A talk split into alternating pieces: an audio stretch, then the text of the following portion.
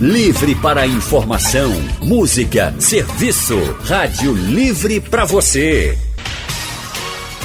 O consultório do Rádio Livre. Faça a sua consulta pelo telefone 3421 3148. Na internet www.radiojornal.com.br. Bom, já estamos aqui então prontos para o nosso consultório de hoje. Há seis meses, pesquisadores do mundo inteiro estão debruçados sobre o novo coronavírus, tentando desvendar o que faz dele um inimigo tão difícil de ser derrotado, né? A Covid-19 tem desafiado a ciência. É verdade, viu, Leandro? E tem desafiado mesmo. E nós esperamos ansiosos por várias respostas, né? Por exemplo, ainda falta encontrar chave para uma cura ou para uma vacina que proteja as pessoas. Mas algumas descobertas já foram motivo de comemoração, principalmente pela rapidez em que elas aconteceram. E aqui no Brasil, a comunidade científica ainda esbarra na falta de investimentos e de valorização, inclusive por parte de autoridades, que em segundos desprezam um trabalho delicado que pode transformar vidas em toda a sociedade. Exato, mas me diga, quais são os lados positivos dessa luta?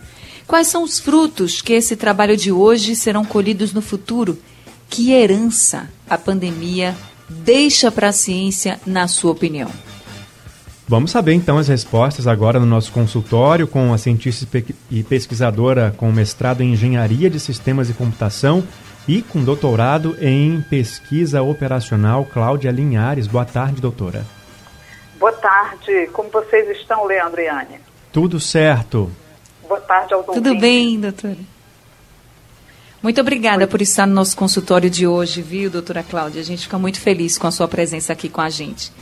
É Também prazer. com a gente o Henrico Bernardes, biólogo, formado pela USP em Ribeirão Preto. Ele é professor associado ao Departamento de Zoologia da Universidade Federal de Pernambuco e tem mestrado em Ecologia de Florestas Tropicais pelo Instituto Nacional de Pesquisas da Amazônia e doutorado em Biologia pela Universidade York, no Canadá.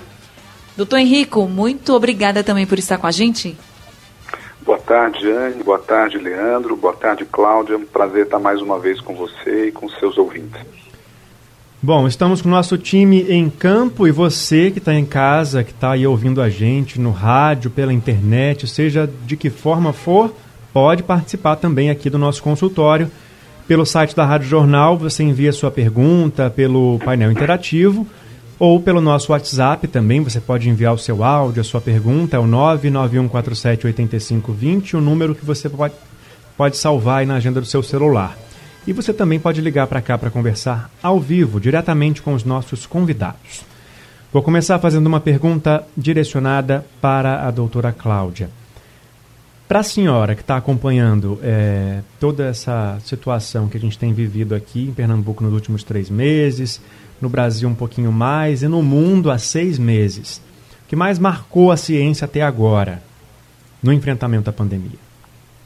Olha, ela, essa, essa análise, né, ela difere de país a país, né, o que é, marcou é, em outros países, né, houve investimento é, rápido e direcionado para pesquisa, para pesquisas tanto na, de medicamentos como vacinas, né, como em pesquisas de enfrentamento da pandemia ou de controle da pandemia, né, que é uma coisa mais de virologia é, e epidemiologistas e, e, cientistas dessa natureza. Mas aqui no Brasil, o que, é, a, o que, que, a gente viu, bom, infelizmente esse quadro é, já vinha antes da pandemia, mas a, a, houve uma desaceleração, ou uma, podemos até falar em desmonte mesmo das estruturas de pesquisa do Brasil, é, isso já vem de algum tempo, e então nós, nós fomos pegos, é, pode dizer, o Estado brasileiro foi pego é, de calças curtas. Mas os cientistas não. Essa que é engraçado, porque os cientistas, é, eles, eles são muito resilientes. A ciência brasileira é muito forte, muito resiliente, né? Quer dizer, com poucos recursos, as pessoas conseguem ainda, é, com mesmo essa baixa safra de investimentos, as pessoas conseguem é, continuar a fazer pesquisa, Mas tem algumas coisas que são muito preocupantes é, desse enfrentamento, por exemplo, saber que dos 56 bilhões já previstos para o combate né, à, pandemia, previsto no Ministério da Saúde, que podia, o Ministério da Saúde tem um departamento de ciência e tecnologia, e, essa, e esse dinheiro poderia estar sendo investido, direcionado ao, a, a pesquisas no Covid, né, na Covid, no, na pandemia, apenas é, 8 bilhões foram executados.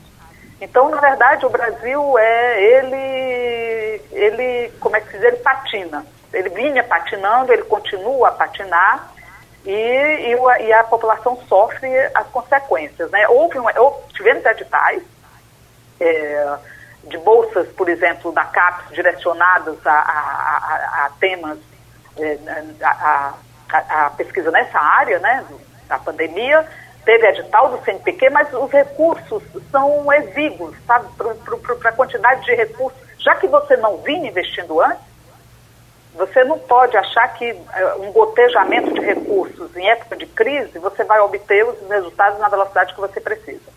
Então, na verdade, é, a verdade é essa, né, tem que ser dita, quer dizer, o Brasil tem, a sociedade brasileira passou anos investindo é, nos seus cientistas, nos seus laboratórios, nas suas universidades, nos seus institutos de pesquisa, anos de investimento na Fiocruz e, e, e, e a retirada desses investimentos, né, como foi sendo feita nos últimos anos, é, não permitiu que ela colhesse, ou que ela colha ainda hoje, os frutos desse investimento simplesmente pela, pelo descaso com que vem sendo tratado, é preciso dizer, a ciência, a, a educação superior, a ciência, a tecnologia, a educação em todos os, em todos os níveis, né? Isso não é segredo para ninguém. Desculpa se me alonguei na resposta. De jeito nenhum, sem problemas, sem problemas a gente está aqui para isso mesmo. É, Anne? Agora eu queria, então, já pegar o gancho da resposta da doutora Cláudia para o doutor Henrico, nesse sentido de investimentos. Doutor Henrico, se a gente tivesse investimentos hoje, mais investimentos, bem mais, né, do que como a gente ouviu agora a doutora Cláudia, a gente tem uma noção real de como está a ciência no nosso país. Se a gente tivesse bem mais investimentos hoje em pesquisas, em estudos, a gente teria ou a gente poderia ter mais agilidade também em alguns resultados? Ah, totalmente. O Brasil ele tem dois exemplos muito interessantes e, e com sinais opostos num curto período de tempo. Cinco anos atrás, durante a epidemia de Zika, nós tivemos um momento bastante interessante onde tudo estava alinhado. Você tinha recurso disponível, você tinha uma comunidade científica mobilizada, você tinha o Ministério da Saúde que rapidamente incentivou, catalisou as pesquisas nessa área. As respostas foram rápidas, foram positivas e foram até exemplares. Várias das pesquisas de Zika no Brasil saíram nas capas dos maiores, maiores revistas científicas do mundo, mostrando quão rápida e de quanta qualidade tinha sido a resposta brasileira. Cinco anos depois, durante a maior epidemia da história, recente, né, aqui no Brasil, você tem um cenário totalmente oposto. Você tem um cenário de corte acentuado de recursos, de falta de uma posição, de uma postura de liderança do Ministério da Saúde, inclusive sabotando iniciativas científicas, questionando com, de maneira totalmente infundada dados científicos, e você vê a, o papel que o Brasil está tendo hoje. O Brasil está sendo apontado hoje como epicentro do Covid no mundo inteiro. E, então, uma coisa está totalmente relacionada com a outra. Quando você tem um cenário com recursos, com liderança, e com uh, engajamento, com, com cooperação, você tem uma resposta positiva, rápida e, e transformadora. Nesse caso da epidemia de Covid, está sendo o oposto. A gente tem ainda, uh, como a, a, a Cláudia disse, vários pesquisadores resilientes trabalhando duramente para gerar resultados, mas não está sendo suficiente. O cenário é tão desfavorável nesse momento, é tão descoordenado, é tão, é tão sabotado pelo próprio governo federal que você não consegue ter uma resposta à altura da dimensão dessa pandemia de Covid. Já não bastasse é o desafio viu? que Vocês... o vírus traz, né? Ainda tem o desafio. Exatamente. E aí a gente não dá nem essa estrutura para que os nossos cientistas, os nossos pesquisadores consigam trazer essas respostas que a gente precisa para ontem, por exemplo, é, é no mínimo irresponsável. Consultório do Rádio Livre hoje falando sobre a herança que essa pandemia vai deixar para a ciência. Como será a ciência pós-pandemia? Como você acha que vai ser? Que a gente já vinha acompanhando de que a ciência não estava sendo muito valorizada, não. Mas agora, quem valorizava e quem não valorizava está percebendo o quanto é importante a gente dar condições e valorizar os estudiosos, os cientistas, as pesquisas. É assim que o mundo caminha, é assim que a gente precisa caminhar também. Por isso, a gente está aqui no nosso consultório de hoje conversando com o biólogo e professor associado ao Departamento de Zoologia da Universidade Federal de Pernambuco, UFPE, doutor Henrico Bernard, e também com a cientista e pesquisadora com mestrado em Engenharia de Sistemas e Computação e também doutorado em Pesquisa Operacional, Cláudia Linhares. Mas agora, doutora Cláudia, doutor Henrico, a gente está na linha com um dos nossos ouvintes que sempre participa aqui do consultório, que é o Andrade de Rio Doce. Andrade, muito boa tarde para você. Boa tarde, querida Anne Barreto. Leandro Oliveira, boa tarde. Boa tarde. Doutora Cláudia Linhares, doutor Henrico Bernardes, boa tarde também. Boa tarde. É, não poderia deixar de felicitar a TV Jornal pelos 60 anos. Gente, ter 60 anos é muito bom. Eu é a idade Aê, que eu tenho. Andrade. Mas um bem danado fazer 60 anos. Que maravilha. Isso aí. Agora, gente, o Brasil faz questão de ser um exemplo a não ser seguido e se destacar de forma negativa, sabe, em relação à Covid, à Covid-19, sabe. Afirmar que o Brasil investe o suficiente em educação, eh, saneamento básico, pesquisa é uma falácia o governo não investe o mínimo necessário para que esses estudiosos, das pessoas que se destacam em suas áreas, consigam desenvolver o seu potencial. É muito triste, sabe? Eu queria entender por que, é que o Brasil investe tão mal em pesquisa, ciência e tecnologia. Isso sem falar em educação, sane... eh, educação básica, saneamento básico, ah, saúde e etc. Será que depois dessa tromba toda, que está deixando tanta dor em todos nós. O Brasil vai aprender a lição e vai investir de forma correta. Doutora Cláudia, doutor Henrico, os senhores, os senhores acreditam que o Brasil vai mudar o rumo da história? Obrigado. Obrigada também, Andrade. Doutora Cláudia, pode começar. É, é, boa tarde. Parabéns, então, à TV Jornal pelos 60 anos, né? É, não está no grupo de risco, espero eu. Não. É, e, bom, enfim, é, é muito difícil é, prever, na verdade, o que vai acontecer. Até é interessante essa reflexão do que vai acontecer após a pandemia, porque a gente não tem previ... o Brasil não no Brasil é impossível prever o fim da, da pandemia nos dias de hoje, porque a gente é, estacionou, é, até os jornais noticiavam, pronto, nós estacionamos. Só que nós estacionamos no nível com alto índice de, de óbitos por dia, né, um alto índice de infectados. Então, é, é, possível que no Brasil não tenha uma segunda onda, porque a gente sequer vai acabar a primeira onda, sabe? Nós vamos ficar até o final é, no topo aí de uma onda, sem é, até que, bom, não sei qual é o plano né, do, do governo federal. A gente hoje no Brasil não sabe nem a gente pode, pode falar francamente, não sabe nem a estabilidade do, desse governo, né, que todo dia é submetido aí a, a, a, a bom, todo dia ele desestabiliza as instituições e é desestabilizado pelas instituições, então não há previsão a esse respeito. Na verdade, a única coisa que eu espero, viu, é, é que a gente não volte ao normal de antes, porque o normal de antes é, não era normal, né? O Brasil, o normal de antes, não sei se vocês lembram, basta, basta a gente pegar o que aconteceu há um, é, um ano e pouco atrás, que foi o primeiro mês do, do Bolsonaro, foi Brumadinho, né? Aquilo ali matou mais de 300 pessoas. O normal de antes que a gente vinha eram as queimadas na Amazônia. O normal de antes era o extermínio dos, dos povos indígenas. O normal de antes é o descaso com as populações, com, com os excluídos, era, era o, o, fim dos programas de assistência social. O normal de antes era, é e ainda continua sendo, uma coisa que mata o futuro do Brasil, a sua soberania, que é a emenda constitucional 95. a emenda constitucional 95, ou o Brasil, ou os políticos brasileiros e o povo brasileiro exige a imediata extinção dela, ou não há Brasil, sabe, depois disso, porque é um, os investimentos em saúde, educação, investimentos é, na inclusão social, que país é esse? Esse não é o país que a gente sonhou, né?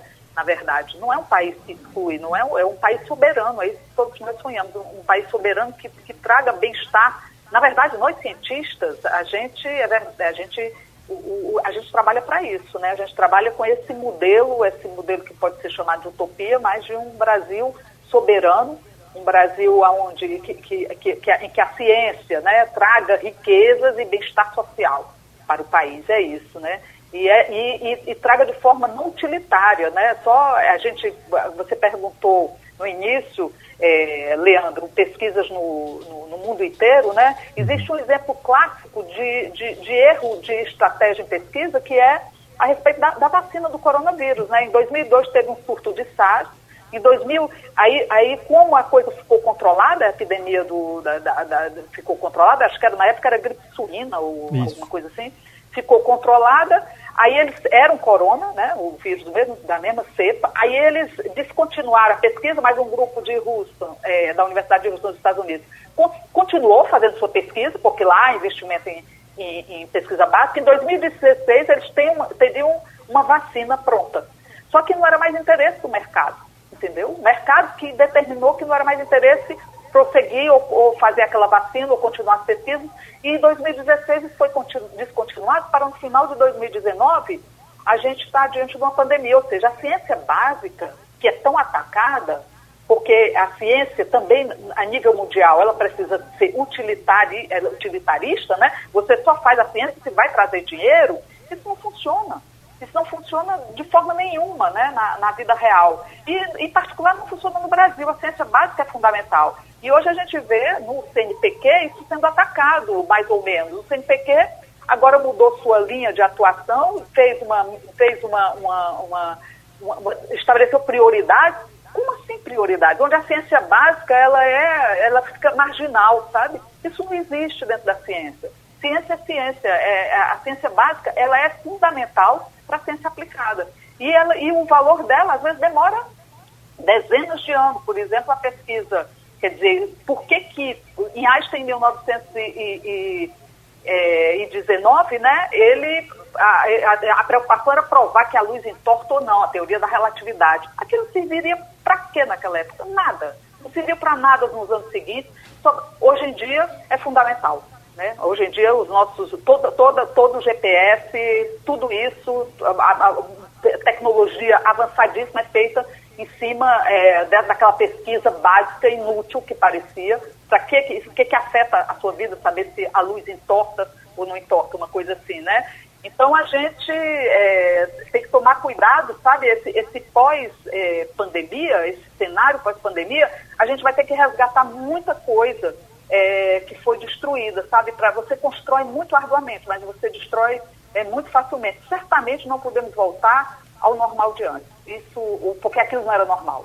A gente tem que, a gente tem que voltar ao normal de alguns, muitos anos antes. O Brasil acho que nunca teve um normal, mas a gente, em algum momento a gente acreditou que estava, é, que os investimentos em ciência e tecnologia aumentaram estava aumentando de forma constante, havia investimentos em inclusão, na inclusão social, havia preocupação de acabar com a pobreza, erradicar a pobreza, erradicar a fome. Essas preocupações não existem mais no Brasil de hoje. Como pode isso?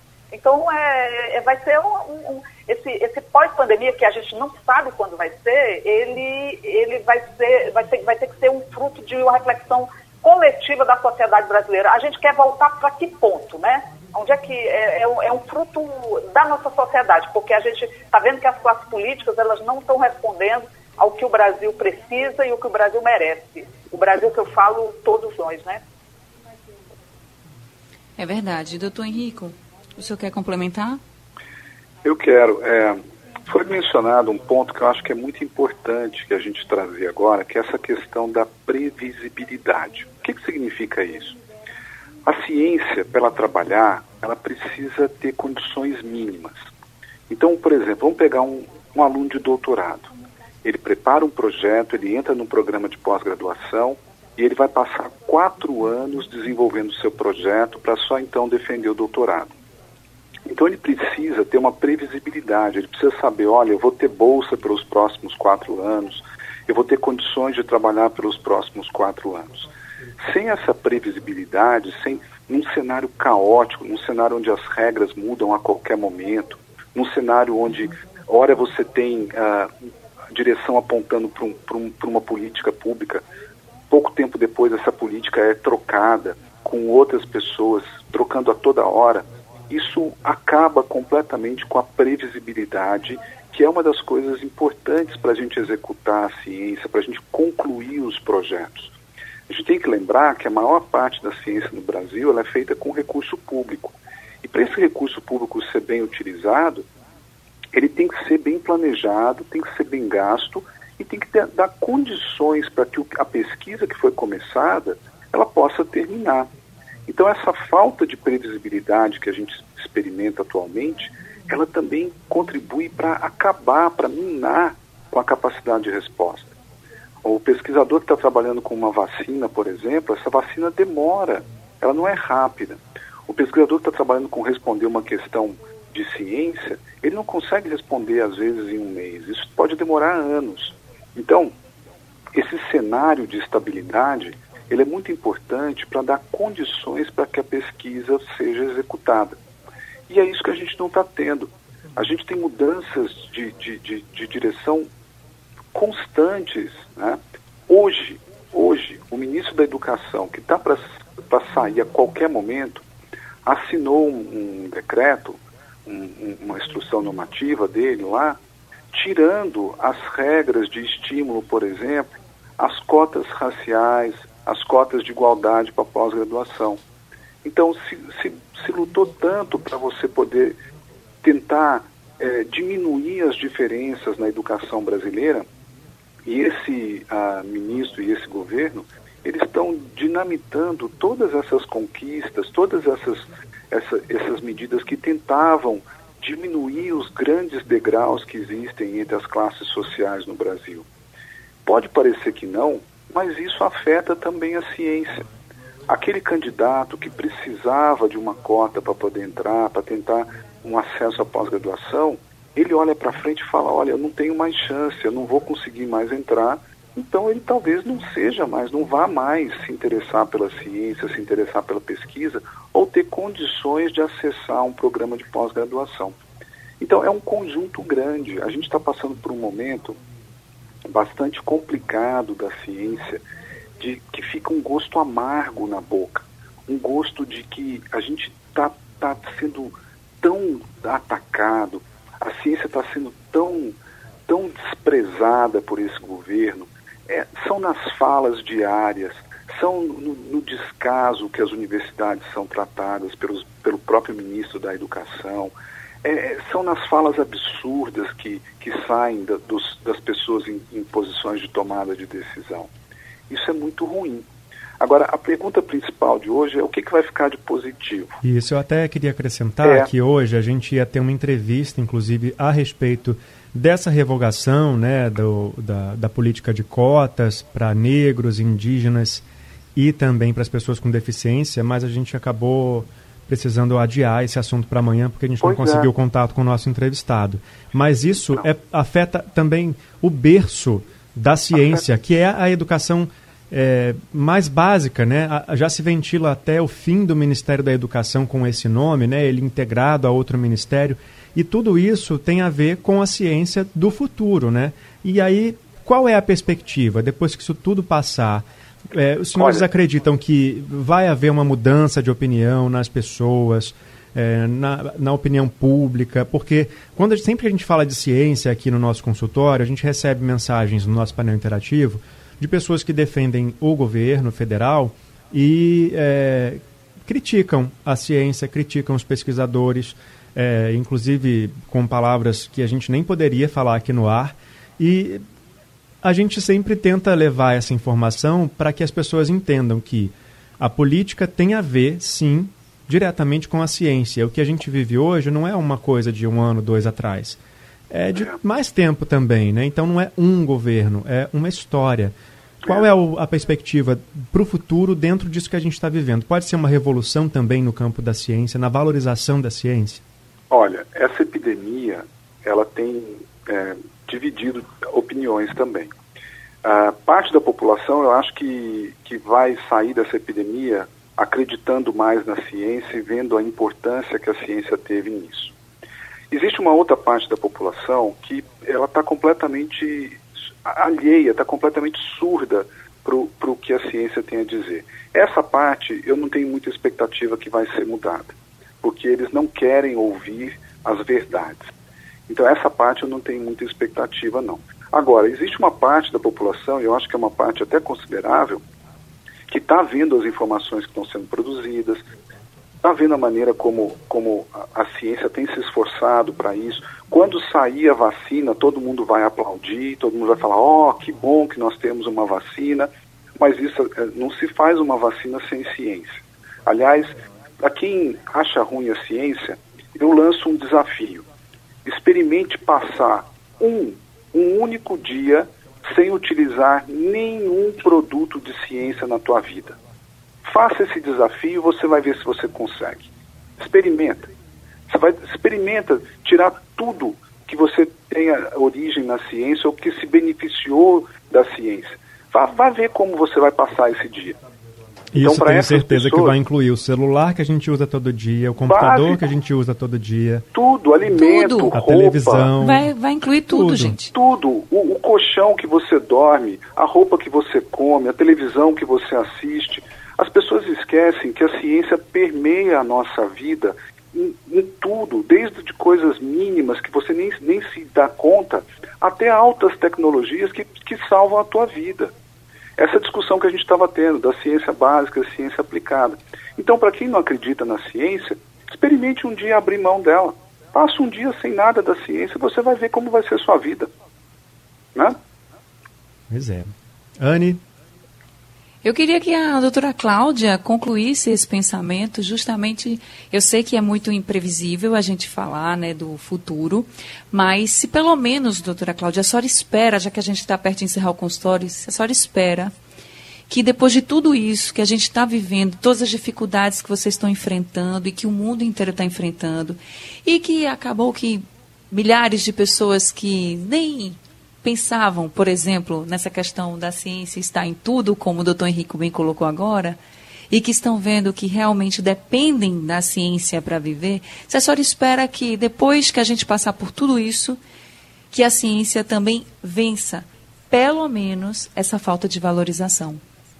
É, eu, eu acredito que sim, sabe? Eu acho, eu penso como Henrique que, que há pessoas que são irredutíveis, porque há uma Infelizmente, as pessoas é, confundiram ciência com religião, uma, existe uma confusão nisso, né? Então, o, virou uma, praticamente uma seita anti, anticientífica, uma coisa, é, é até difícil para um cientista entender o que leva a pessoa a confundir ciência com religião, porque ah, não há, não há por que confundir, mas, é, mas, é, mas eu acredito que sim, sabe? A gente, o que, que a gente tem visto finalmente? A gente tem visto é, por exemplo, o consórcio Nordeste tem, é, é, os estados do Nordeste são assessorados por um consórcio de cientistas.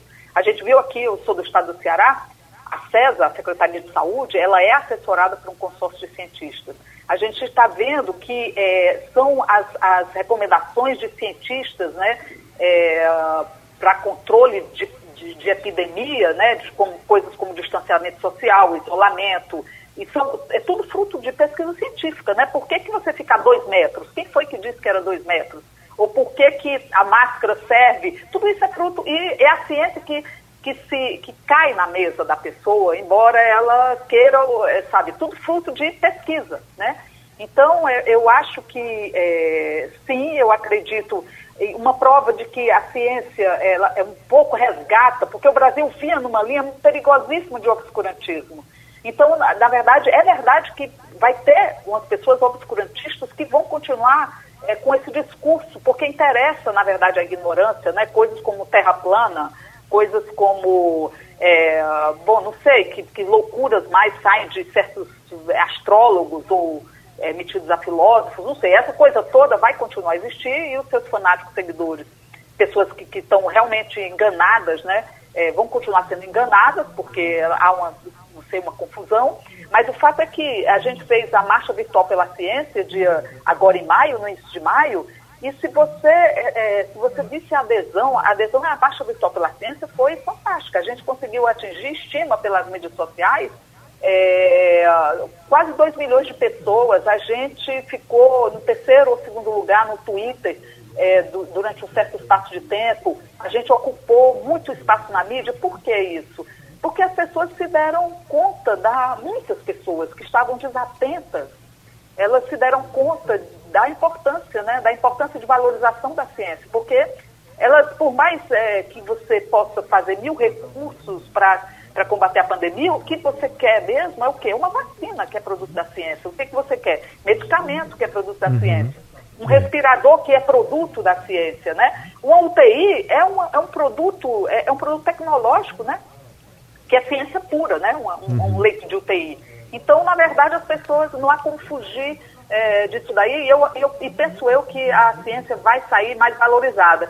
E o, o, ideal era que isso se revertesse em investimentos, né? Uhum. Mas isso aí é uma, é uma política de Estado e a gente está muito carente de Estado nesse momento. O Estado que o, Estado que o Brasil precisa, né? É, não é, é esse Estado que o Brasil tem hoje. A verdade precisa ser, desculpe, mas é preciso dizer, né? A gente está aqui justamente para dar a voz à verdade, né? Nossa, nosso maior compromisso, doutora Cláudia. Não fica preocupada com isso, não. Não precisa pedir desculpa, não. Eu é que vou pedir desculpa agora, porque infelizmente a gente precisa encerrar o nosso consultório por causa da hora que já está avançada, mas eu agradeço muito a participação de vocês dois, doutora Cláudia, doutor Henrico, por essa conversa. Eu tenho certeza que as pessoas que se propuserem a ouvir, a abrir os ouvidos um pouquinho, abrir os olhos um pouquinho para essas informações vão começar a entender o quão importante é a valorização das pesquisas e da ciência. Como a gente resumiu E a gente espera tudo, que as pessoas reflitam bastante. É, tá tudo, Até mesmo né? nas palavras agora de doutora Cláudia e doutor Henrico. Doutora Cláudia, doutor Henrico, muito obrigada por esse consultório de hoje. Sejam muito sempre obrigada, muito bem-vindos e parabéns pelo trabalho. Anne. Muito obrigada aos ouvintes. Obrigado, até a próxima. Até a próxima. Até a próxima. Quem quiser ouvir novamente o consultório, ele vai estar disponível daqui a pouco no site da Rádio Jornal, nos principais distribuidores de podcast e também será reprisado durante a madrugada aqui na programação da Rádio Jornal. Boa tarde para você e até amanhã. Até amanhã, Leandro. Até amanhã, Anne Barreto. Bom descanso para você. A gente vai encerrando aqui o Rádio Livre, que teve a produção de Gabriela Bento e Urineri, trabalhos técnicos de Edilson Lima e Dig Alves. Diana Moura é editora executiva e a direção de jornalismo é de Mônica Carvalho.